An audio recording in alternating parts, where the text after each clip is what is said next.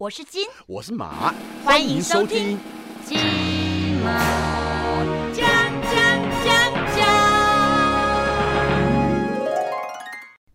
嗨，大家好，我是阿金，我是阿贤。那今天我们要聊的这个，我相信是大家都比较有兴趣的一个话题啦。就因为很多人对我们这个行业啊，其实是很好奇的，就是艺人这个行业，或是明星这个行业，他觉得是呃，从可能是从小的他的一个憧憬，就是说希望能够长大，我可能能够变巨星、变明星，当艺人，甚至于当网红。先先讲你怎么出道。啊，先讲我怎么出道的。我大约是在三十年前的一个夏天，那时候在一个这个乡村里面，然后就有一个像是经纪人，然后发掘了我。然后那时候反正就是我是因为因为朋友介绍了，然后他透过海选，然后透过差不多三十万人的海选，然后进来这个行业的啦。对，当初我是这样子入行的。嗯对，其实那个他们当初看中你有写评语，你有看过吗？有评语哦，对，什么呃大有可为，什么呃前途无量，是没有了。他们只是说，可能就是未来这个演艺圈的一颗闪亮的心呐、哇！对，然后永远爱你啦。你是我心中最闪亮的星，哒哒哒哒哒。很明显的，你没有听过我以前专辑的歌，所以你不知道我刚刚在讲，我们有首歌叫做《闪亮的心，永远爱你》，你很明显听不到、听不出来我这个梗，嗯，对不对？对，很明显，好，所以没红啊。那张专辑卖三十万张，好吗？你现在看看，那也是靠别人呐、其他歌手有哪歌哎、手你们是团体耶，那也是靠别人、啊好嘛？？我跟你讲六六个人，分下去三三十万张，一个人好歹也有五万张的功力吧？没有，啊就是你就是两张，你爸跟你妈。我我告诉你，我爸跟我妈还真的都没有买，因为他们他们也不听那种歌。我因为我后来问我爸跟我妈说：“你们知道我这个专辑吗？”他们都说不知道。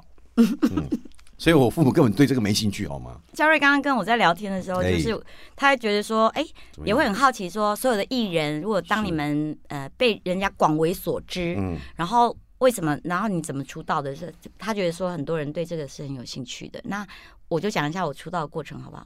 我那时候在学校念书。你现在出道几年了？？Oh my god！有三十吗？一九九零的十月二十二号，一九九零到现在，哎，跟你刚好三十年哦。十月哦，刚好三十年多多一点呢。那你出道时间跟我差不多，一九九零。可是我第一张专辑是一九八九发的，你知道吗？各位亲年轻的朋友，如果说你嗯年龄跟我们差不多的，那也就算了。那年轻的朋友，我告诉你，时间真的过得很快。嗯，我们的内心还以为是个少女啊，结果我们已经是个阿桑、阿静。内心跟外表嗯，都像阿尚啊。所以我们想请问一下金娜尚，你这个当初是如何出道的？那个时候就是在念书的时候，哎然后我们学校有那个商业设计科，我嗯念气管系。嗯然后呢，那个学姐就说：“哎、那个阿金，那个我们需要 model 啊，我们商业设计科要设计一些什么商品什么的，那你可以来当我们的 model 吗？”我说：“哦，好啊。”那我就随便化个妆，然后就给他们拍照，拍拍拍拍，然后就有照片留下来。然后那个时候刚好是因缘际会，滚石唱片他们就是要海选新人，跟你一样是海选派的。嗯对，然后他们就广发英雄帖到全台湾的那个各个乡村角落这样子。然后我同学是念会计系的，然后就每天跟我很好，他刚好就手中持有我那个美照。那个漂亮、清纯、可爱、漂亮的照片，然后就是他就说：“哎、阿静阿静，我把你的那个照片寄给滚石，他们正在甄选新人。”我说：“哦，好啊，谢谢。”然后呢，那个唱片公司电话就来了，然后就想说：“哎、那你可不可以唱两首歌来听听，做个 demo 带来听听？”我说：“哦，好啊。”因为我那时候住那个学生宿舍，然后那个宿舍里面就是。嗯嗯，住很多学生嘛，对，哎、我们那个宿舍超闹鬼的，好不好？好，那没关系，那个下次再说。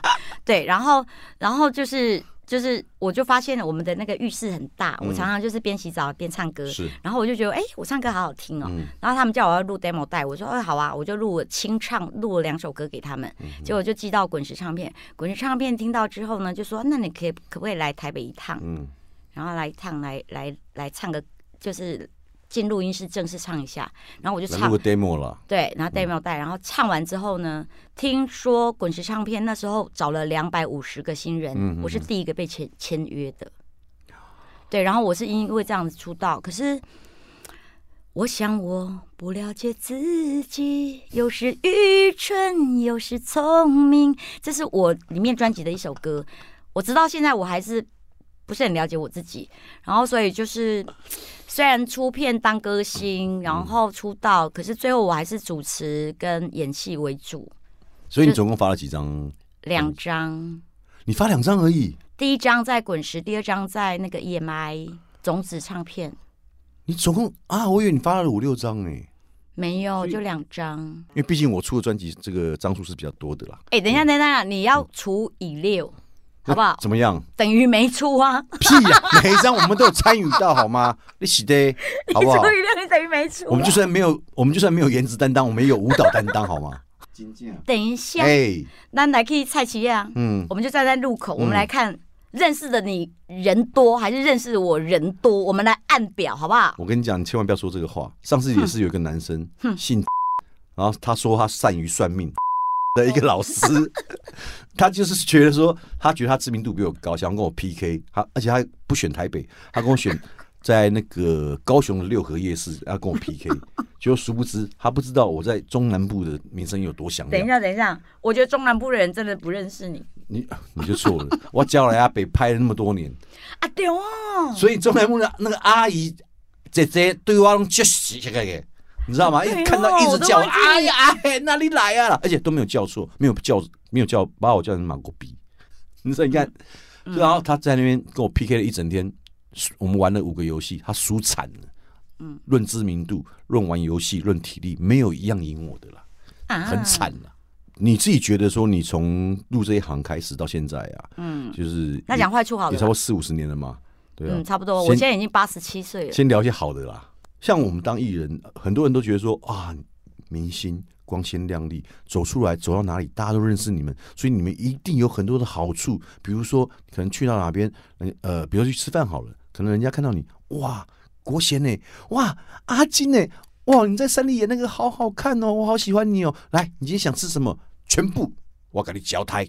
你要吃什么？尽量点，全部不算你钱。然后你去逛衣服，你是阿金啊，你好可爱哦哟，你怎么那么袖珍？来，你来要买我们家的衣服，我给你打对折之类的。对，有有有，你有常常遇到吗？常常遇到，然后有时候我在买路边摊的时候啊，那个包包才五百九十块，嗯，然后我都不用自己说，哎呀，算便宜一点啦，因为这是我们台湾人的那个口头禅呐，哎呀，算便宜一点啦，这样子。可是我我我都想说，哎呃，我有赚，我今天有有通告有赚到钱，那我今天就不打算杀价，所以我就那句话就没有冲口而出，啊，算便宜一点，我都没有讲，然后他们就会直直接主动说不用钱。我跟他讲，我就跟他讲说，你如果不说不用钱，我就跟你翻脸。因为呢，为什么？对，因为我要讲的比较狠一点，人家才愿意接受我的钱。我说，哎，你们这样摆摊出来很辛苦，你们还要跑单，然后那个警察来的时候，你们还要被开罚单，你们还要，然后有时候我看到一件很漂亮的衣服啊，跟着那个那个路边摊呢，他说啊，警察来，警察来，然后要推到那个巷子里面去啊，我还要追，因为我那那两件衣服我要买的。我要跟他们追追追追，然后躲在那个巷子里面说：“我说啊，你们你们这样子这样餐风露宿这样子过日子哦。”哦，对啊对啊，我说加油加油加油！哎，而且就是这样子，然后所以就所以我会感同身受，然后我就会我就说不准，我讲话比较狠一点，我说不准，那至少给我算便宜一点。这个没有狠呢，这个很正常，不是吗？对啊，还他们会说不用钱呢，然后然后去餐厅吃饭也是啊，然后总是。你知道更夸张、最夸张的一次是，我很喜欢去一家那个居酒屋吃吃饭，然后呢，去常常常去常常去，然后他们就是老板一直招待，一直招待，我不晓得他是不是在暗恋我之类的。有一天呢，我发现我只点了三道菜，他招待十二道，然后一直送来，一直送来说老板招待，老板招待，然后我就直接跟老板说，老板。那请问以以后我下次来居酒屋的时候，我就点沙 K 就好了。然后反正你都会招待。嗯，那老板就偷笑了一下。哎，跟我的不太一样，因为我 你怎样？就是因为像我去餐厅吃饭，就是因为像我我其实我我吃的餐厅很固定，大家都那几家，所以都很熟。那老板其实大部分就是可能给个小折扣啦，就可能给个九折，然后八折这样子。然后那有些是比如说可能吃完之后，就是我点了什么菜。他全部就照我之前点的菜，又再上一次，然后招待。可是你要知道，那个 我就每次我都很尴尬，就是说，因为前面其实我点的蛮多，然后都已经吃很饱，结果他我们在吃饱的时候，后面已经开始聊天了啊。因为吃饱不是开始聊天嘛，或喝点小酒什么的，然后老板就再把我之前点的全部的菜再上一遍，然后我想说，我吃不下了。然后有时候我们去餐厅吃饭的时候，就是那个老板他们就会请拿个盘子啊或什么，或者请我们在墙壁上签名啊，签名。然后我就觉得很荣幸，我就觉得说，哎，你很看得起我。然后如果说呃，客人也看到我的签名的时候，他们也心生欢喜，我也觉得很开心。对，对呀，这这个是这个是当艺人的，我觉得就是好处，有的有的那么一点点好处，但是我觉得说这个是等于是说大家。对你的喜爱嘛，然后等于说啊，也给你一些这个福利这样子。可是我觉得有时候我我看到圈内哦，就是我们的业界啦，就有些人他把这个就是有时候给你方便，他变成当随便。因为我其实有看到一些，就是我有听说一些，你说，就是说比如说，好，我们去就像我们去餐厅，如如果店家他愿意主动招待你，那我或者说愿意给你折扣的话，我觉得那个就是他对你的一个喜爱，所以给你一个这样的一个福利。可是你不能够自己去要求说，呃，对，当然，去店家说，哎，你哎那个时候干嘛？或或或者说不行不行。最常听到就是说，哎，吃完之后，如果店家没打折，他去问店家说，你知不知道我是谁？你你有没有遇到这种？嗯，很少。其实很多，那是因为你你都不知道。因为我最近真的听蛮多的，而 且就是你举例，你举例一个，比如说我最近听到一个，就是呃，一个新生代的主持人啦。就是常常去一些 bar 啊，或者是餐厅啊吃东西，然后吃完他也没有要买单的意思。然后我想说，你正常去餐厅吃饭，你怎么可能不买单？就是就算是人家认出来你，我觉得你更应该要买单，因为人家才觉得说啊，你是这个懂有礼貌嘛。就是而且买单那是基本的嘛。对对对对，消费你去给他吃东西，你怎么可能不付账？对啊，然后他他他没有，他就是在而且在离开的时候，呃，人家他。人家说，呃，服务生拿那个账单来给他，说要买单，他就说：“你知道我是谁吗？”我靠！我那时候听到，我真我真的要疯了。我说：“等一下，你看，谁知道你是谁？”像我们的个性啊，我们是会就是那种买单还要再多给小费，小费给的少还会觉得只觉得不好意思，因为希望他们多一点，我们有赚到钱，然后分享。给别人那个 tips 给别人的时候，然后人家哎多了一点 tips，然后他可以回家去照照顾他全家，你不觉得那是一种幸福的分享吗？你讲到这一点，我真的想要称赞你一下，因为阿金他真的是他是消 他的。消费习惯真的跟我不太一样，像我会给小费，我一定是去欧美国家，因为那个都要付百分之十到十五趴的小费，那是必须要给的，所以那个我一定会付。但是说实话，在亚洲地区，我其实我不太有就是给小费的习惯，因为一般亚洲地区也比较没有这这个习俗啦。可是阿金，我觉得他有一点非常棒，就是说，比如说上次我坐计程车坐两百五十块，那可能我拿三百块给司机，然后阿金就会说：“别找，好利，弄好利啦。”没有，我讲话没有那么粗俗，我说不用找，不用找，对对对，全部都给你，然后反正。是你的钱，对，去吃饭，去吃饭也是，比如说吃了两千八，然后我可能拿三千块出来付，然后阿金马上就过来说：“哎，陶 K 没找，没找，没找，没找。”我想说，哇，阿金真的人真的蛮好，反正都是你付钱嘛，因为反正花都是我的钱，靠背。没有，不是我我我我的心里想说，哎，比如说我我今今呃这个月赚了五万块，可是我想到计程车司机他这个月只赚两万八，那可能他们家里开销比我还大，我想说，哎，那我就多 tips 多给一点点，可能十块二十块，可是因为我我。一出门可能要面对很多很多的人，嗯要给的 tips，然后我就心里的想法就是说，哎，这边二十块，这边五十块，这边一百块，嗯那所以我我就是我每次想到分享这件事情，我就会很开心，所以。对，这钱不多。你跟我认识的金牛真的比较不一样，因为我认识的金牛座都比较斤斤计较。你是真真的算是金牛座里面算大方的。我上升在双子，所以可能有也有也有影响。然后再加上我可能因为从小我妈工作很辛苦，把我们辛苦养大，然后就帮佣啊，就是去人家家里做佣人。别人的辛苦，所以就是对我了解，我就会了解那个呃社会阶层大家的辛苦。对那我就觉得说，哎，我好像赚的比你多一点点，那那我再分一。一点点给你，虽然不多，可是请见谅，这样子。那你了解他们的辛苦，很明显的，你不了解我的辛苦。你不辛苦，你都你都叫我啊，两好一啦，两百五啊，三三百没关系。你不是跟杨秀慧在一起吗？你不要这边这边讲这些八卦，我这集不聊八卦好吗？真的是这集没有八卦了。对啊，真的被你气死。就是我们也很辛苦，好吗？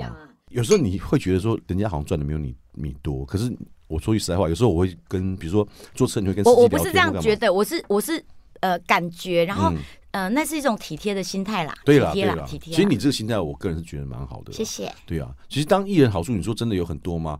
我倒不尽然觉得说有。我跟你讲，像我们这，种半红不黑的哈，就是特别感受特别深，就是好处没有很多。我相信你的好处真的是没有那么多了，因为毕竟你是谢丽金，你不是谢金燕嘛。对，对谢金燕她好处可能就比你多很多了啦。其实你不用羡慕他，我不是羡慕，我觉得他他超酷的，他是我们的一个对啊，艺人的代表，就是我们也可以突破，我们也可以有我们的斜杠人生。对啊，他从我最近要去拍 A 片，哦这样子，是怎么大家都冷住了？是经纪人给你这个想法吗？应该不是吧？哈，不是不是，当然我是说自我突破，对吗自我突破就是自己要自己决定自己的人生嘛。有啦有啦，你这样讲，因为我我我拍 A 片有没有人要看？我觉得会有市场哦，因为我曾经看过 就一些日本艺术动作爱情片啊等一啊，下，那嘉瑞嘉瑞，如果我拍 A 片有没有人要看？会了，会有人要看了，就会有市场了。一定会有市场，哈哈，我不要那个，只是你的市场不知道是国菜市场还是菜市场，不知道了。没有没有，我觉得应该会大受欢迎。有其实有可能，因为曾因为我曾经看过，就是日本其实他们的这个好，我我我对你讲到日本，啊，我们聊下次再聊一集啊，讲对 A 对对片。对对对，好，下次下次再下次再讲 A 片。我最近尺度比较开，以前我我听因为我到黄色真的笑话我看过那种。八十岁的阿公阿妈的 A 片，真的我看过，真假的？所以以他们的年纪来讲，你真的算是笑脸呢，你算是年轻的，所以你一定会有市场的啦，真的真的哦，真的我。不敢想象，因为人家会 Oh 好奇会想说，哎、你矮成这样啊，瘦成这样啊，胖成这样啊，怎么还敢来拍这个？Oh 会有人家会用好奇的心去来欣赏你这个这部作品，好吧，我们对转回正题啦。是 OK 的。好，A 片下次再聊，好不好？所以好书刚讲完了嘛，嗯，我觉得当艺人好处，如果说我是一个形象好的艺人，然后大家看到我心生欢喜，然后回家会去跟人说：“哎、我今天有看到谢丽金哎，谢丽金好亲切哦。”然后我也会跟着心生欢喜，嗯这是一种分享的欢喜的快乐。当艺人的坏处就是呃绯闻满天飞，绯闻还好啊，绯闻怎么？因为你你要知道，这个不算是坏处，因为在我们这个行业来讲，很奇怪，就是说，今天不管是好新闻或坏新闻，有新闻那就是好，就总比你没有新闻。因为我说句实在话，你今天没有利用价值，没有没有没有报道的价值，记者他干嘛要写你？就好像在公司，你是一个超超强业务，老板怎么样都不会 fire 你。可是相对的，你如果一个月只能创造出一点点的业绩，老板早就把你 fire 掉了啦。哎，对哈，对不？对？这当我们这、我们这行也是哦一样嘛。哎，对对对啊，对就是你有被报道的价值。我们算是业务员，对不对？我们 我们算是商品，哦，我们是商品，对，业务是老板或是你的经纪人，因为他要把你推销出去。所以如果是以哦正常公司来讲的话，经纪人他是业务，你算是商品，哦，我们是商品，他要懂得怎么去。那老板的话，可能就是总经理的话，看就他就可能就是开发部。嗯他懂得去开发商品，然后包装商品，然后透由经纪人帮你行销出去，这个你懂吧？这跟行销有关系嗯啦。所以你看，各位听众朋友们，你要知道，你看阿金就是一个很好的例子。书读得多，不代表他聪明，对。对。他可能他就是拙，他就是笨对，但是所以我才要学习但是他啊。认真，对。这一点是我们可取的地方，对，好不好？嗯，我觉得好，当艺人的坏处就是收入不稳定。收入不稳定，比如这这说真的，嗯。我现在要买个房子，对不对？嗯？那我现在要买房子，那如果说我买了一个三千万的房子，嗯。我的呃缴了两成的贷款，呃呃呃头期款之后，我有八成的贷款，二十年分摊，我一个月可能要八万多。嗯可是如果这个整个月我都没有工作，然后我还要养家，我要养妈妈，嗯。然后我还要付我的账单，所有的账单还要缴税，汽车税、燃料税，然后保险费你有、车贷有房贷，车贷、房贷，然后加起来可能一个月哩哩啦啦弄起来要十五万，然后嗯。结果我两个月工作加起来只有三万块，嗯。怎么办？这是收入不稳定，就要吃老本了。就要吃老本。对啊。对，然后收入稳定的时候啊，比如说我有主持节目，嗯。对，然后我主持节目，我一集拿个八万块，嗯。对，然后呃一一天二十呃一个月二十集，那我就有一百六十万，嗯，对，那就很爽啊，赶快买房啊，可是对啊，你觉得这是坏处？我倒不觉得这是没有，我觉得收入不稳定真的会造成很多艺人的忧郁症。然后你渐渐会被市场淘汰的时候啊，当你发现你的收入越来越没有、越来越没有、越来越没有的时候，嗯。你就是摆明了你就是被市场淘汰的。那那我觉得就是就是你自己的问题啊。假如对不对？对。啊，就是我们就是被市场淘汰了，然后淘汰之后，讲讲一个讲一个难过一点的例子，嗯。就是那个谁江学明、江江明学吧，江明学，啊，sorry，江明学，我记得他是你最好的朋友，你你为什么连最好的朋友的名字都能叫错？没有我我我我我我你没有把我叫成马国碧，我真的很谢谢你，真的。嗯嗯，我我一想到这个，我真的有点难过，因为嗯，他还在他他后来吗？又去考那个，他走了，他走了？你不知道吗？新闻报很大。哦，我印象中好像有。他骑一个脚踏车，然后叠个那个满脸伤，他被撞到，好像是不是他骑脚踏车被鸟撞到，还被鸟，鸟撞。真的。然后嘞，然后，然后后来他就是，嗯，就是死就走了。江明学，我希望你到天堂之后可以过得更开心，因为我一路看到新闻，我真的还蛮心疼他的。嗯因为他跟算是跟你同期的嘛，嗯找我大概十年。怎么可能？他民他是民歌手，我是刚好交接在一九九零的十月二十二号，我出道刚好是秀场嗯，跟民歌时期告别的时候，刚好就是我们哦新兴歌手起来时候，人不红，嗯，自己也会自卑，对不对？如果我们出道了当艺人，然后又不红了，是不是会不会会不会自卑？会吗？呃，这我觉我觉得啦，这个你不能把它当成坏处，嗯就因为因为今天红不红与否，我觉得跟你自己本身的这个努力嗯有很大的关系。就好像你看，我当初 我出道，我可能是哦，人家当初以前那时候出道的时候，人家会觉得你是偶像歌手。可是后来，因为我离开了这这个行业，然后中间因为可能家里面或女当时的女朋友，她不父母都不喜欢我走这个行业，他们觉得这个行业是比较不正经的行业，因为在老一辈人的心目当中，他们可能是这样想我。所以后来我在退伍之后，其实我并没有走这一行，那我就离开了离开了这一行。我是后来再再回来，可再回来的时候，其实很辛苦的是说，因为以前是歌手出身嘛，嗯那其实后来再回来，我并没有要发唱片的意思。嗯那可能我走的是主持，就是主持呃旅游节目外景，或者上通告，或者做所谓的这个通告艺人，所以就变成说，可能那时候对于主持，其实以前并没有学过。然后当在学校有主持过，可是学校那个都是自己同学都很熟悉，所以那个讲话起来就是班上的一些主持，比如说班会什么的，那个其实对我来讲是没有什么太大困难，因为同学都熟嘛。可是你想你想到在外面就是比如说主持节目，甚至于是外面的一些活动的演出、商业商业演出，你要主持的时候，那个是不一样的，就是牵扯到你的口条、跟你的逻辑、讲话各方面，还有你的反应力。所以那个其实、啊，我都我都是那个五张，你知道叫五张吗？我不知道就是反应啊。哦那个哦，对对对那个对什么，我我的我的五张可是你一定几乎满分。对，可是你一定是经过训练之后，你才会我没有，我是从小我是天分。哦，好，那你就是天，你就是你的天分好。对所以当时当时的我在回来这一行业的时候，主持节目，其实那时候我是不太懂，就是不太懂它的一个流程或什么的。嗯可是我我是运气好，因为当时我记得我第一个旅游节目，我是遇到了李佩珍，然后她跟我一起主持。我很喜，欢佩珍，那因为佩珍个性很好。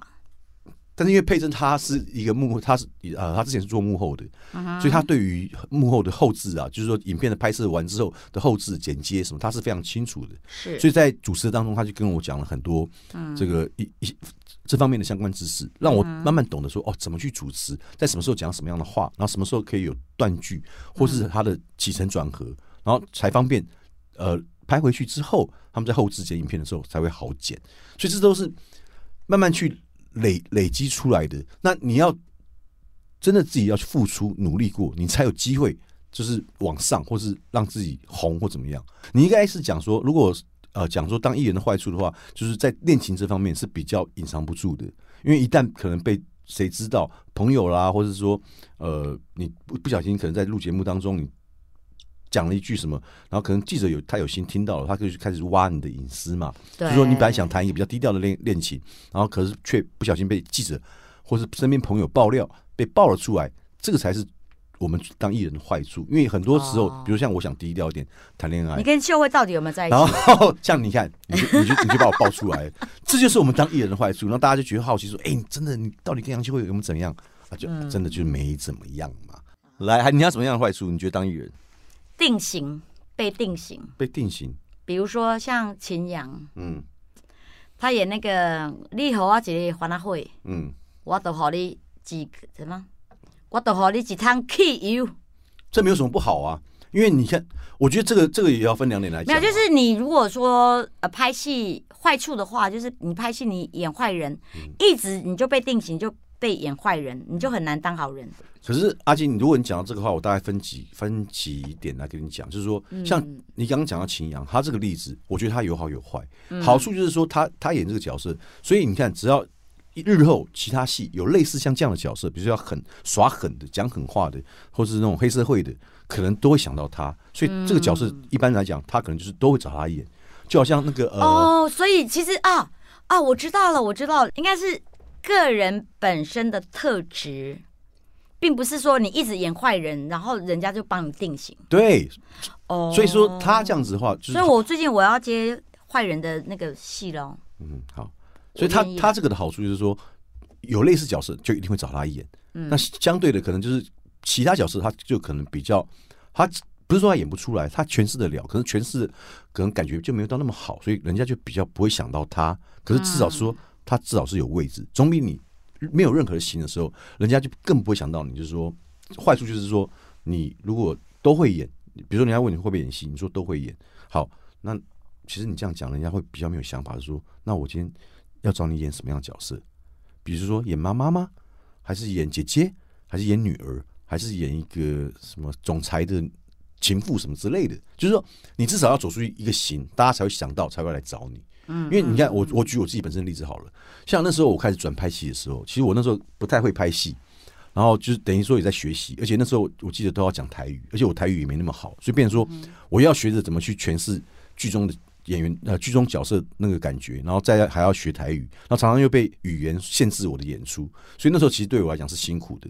可是后来慢慢就是拍拍，那时候因为那时候我也是拍拍什么《玫瑰童林演》啊，《蓝色蜘蛛网》啊，对我来讲就是一个学习啦。对我来说啦，我因为我抱着一个学习的心态嘛，因为戏不好，你话台语可能讲的也不好，那人家还愿意给你机会，那你就应该好好珍惜。哎，这个心态很好。对，所以那时候我就利用这个机会去好好的学习。可是只是因为那时候角色其实都也都是比较。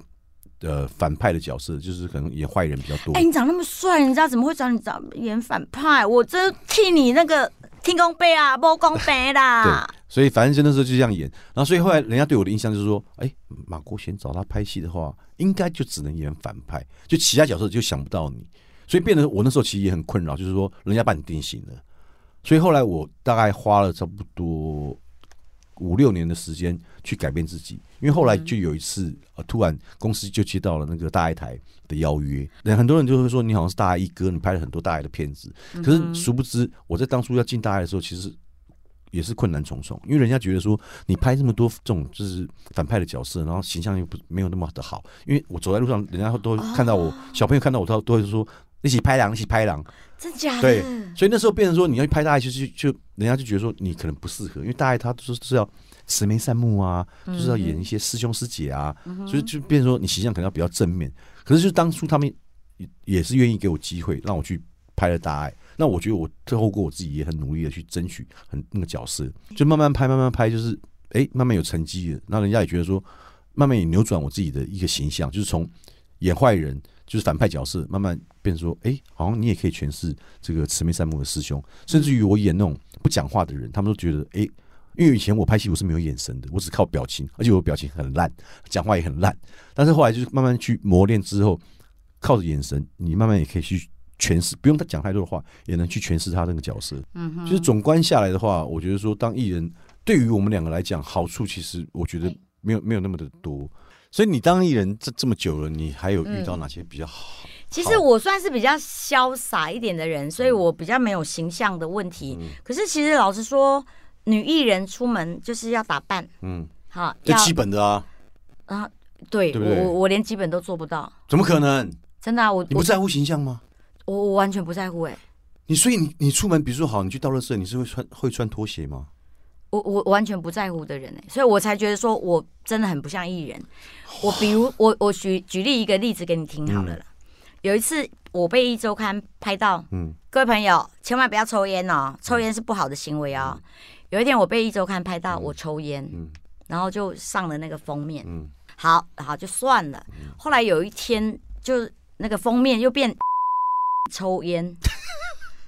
抽烟，然后就在街头被抓到这样子，嗯嗯嗯。然后呢，他就会写爱抽烟女艺人排行榜。嗯我就想说，哎、可可恶，不会有我吧？嗯。我就一翻，就啊，第一个就是我，就是有那个爱第一个是你，对，第一个就是我爱抽烟女星排行榜，然后第一个就是我，哎，不错，你可以跟 放在一起。对呀、对啊，这好荣幸哦。然后呢，有一天 非抽烟，嗯，然后我又又看他上封面了，嗯。我就想说，该不会又我那个基因那个 DNA 家族表，该不会又有我们了吧？嗯然后就说老烟枪排行榜，嗯 我又上榜了。你知道有一次我跟 在圈内一个张姓的一个歌手，我们我那时候我记得我们大概六七个人去吃饭吧，嗯，然后呃，可能那时候就刚开始好像就是说不准在室内抽烟干嘛的，然后但是因为他们又说。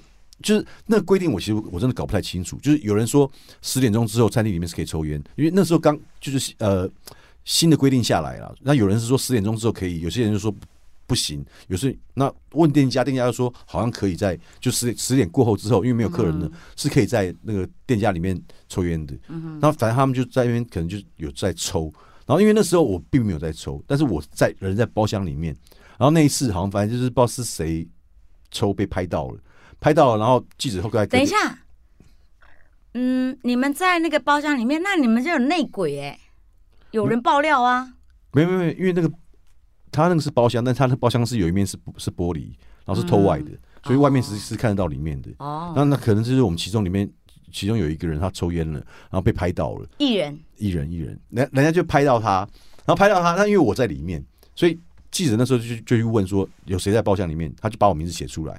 结果你知道我有多衰，我在里面我也没抽，然后我把我只是因为报纸他把我写出来，就后来我隔了一个礼拜之后，我接到那个呃是卫生署还是还是什么环环？环保什么的，他就寄来一个罚单，我就莫名其妙被罚了款，几年前的事？十几年有了。我这我等一下，等一下，十几年前嗯。卫生署还可以你在包厢我我不知道是抽卫生署烟可以还是环保开罚还是环保，局什么的，就是而且他是看了新闻报道哦，他连证据都没有哦，他连照片都没有，因为照片拍的还不是我，然后我就被罚了，多少钱？我被罚一千二。我当时我本来想去申诉的啦，因为说句实在话，你今天你停红线违规，是不是警察要拍的照片，等于是有证据，所以罚你款嘛？嗯那其实警察要是没有这个证据的话，其实他是没有办法去罚你的。所以当时我就想说，我要去申诉这个事情，你并没有。第一个我不是现行犯，第二个你没有你没有做职业证据，你怎么能够凭记者的报道就来罚我？嗯，这是一个很要不得的行为。我哎当时这就是艺人的坏处所以。这这真的很糟糕。那我呢当时想申诉，但是我怎么可能会为了一千两百块钱，我要去跟他申诉，然后去跑法院？因为不可能嘛。嗯我因为我们是一秒钟多少钱上下的人，我们怎么可能去为了一千二去跟他们去争执？大家这样听听哦，你说真的当艺人有好处吗？我觉得就是说你真的心态，我觉得心态要对啦，就是说你不要因为说自己好像真的是。呃，有知名度，或者说红，不管艺人也好，网红也好，或者说你是一个有知名度的政治人物都好，不能够因为说你有知名度之后，然后你去用你的知名度去蹭很多的好处，去比如说收回扣什么之类的啦。我觉得这个是一个很不正确的一个心态啦。好啦，反正今天我们就是要告诉大家说，你说真的当艺人有什么真的好处吗？也不是没有啦，就是说真的吃饭的时候会有一些比较优惠。好啦，各位这个对我们今天这个，你觉得说艺人还到底还有什么好处和坏处？如果你们有知道更多的话，也欢迎各位你们在我们这个在我们的播客在我们下方对，来留言好。反正就是在能留言的地方，你们就留言告诉我们，好不好？大家来知道一下，说你们还知道当艺人会有什么好处跟坏处呢？好不好？那我们金马奖下次见，好不好？拜，好，再会，再会。我是金我是马。金马奖。